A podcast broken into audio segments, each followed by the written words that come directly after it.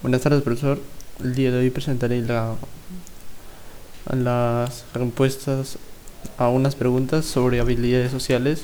Yo escogí la película Christopher Robin, un recuerdo inolvidable. La primera pregunta es, ¿qué son las habilidades sociales?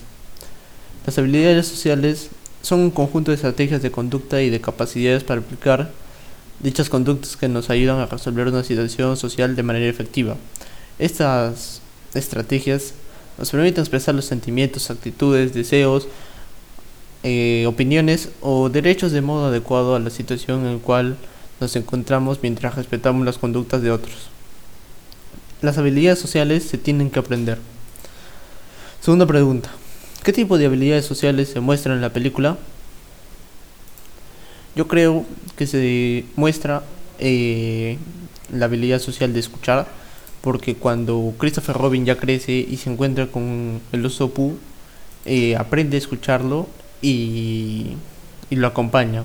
Y otro podría ser mm, iniciar una conversación en el mismo ejemplo. Tercera pregunta, ¿crees que el personaje principal utilizó las habilidades sociales para solucionar todos los problemas que tiene? Yo creo que en caso de Christopher Robin, no mucho, porque no tiene un análisis social y a veces deja abandonada a su familia.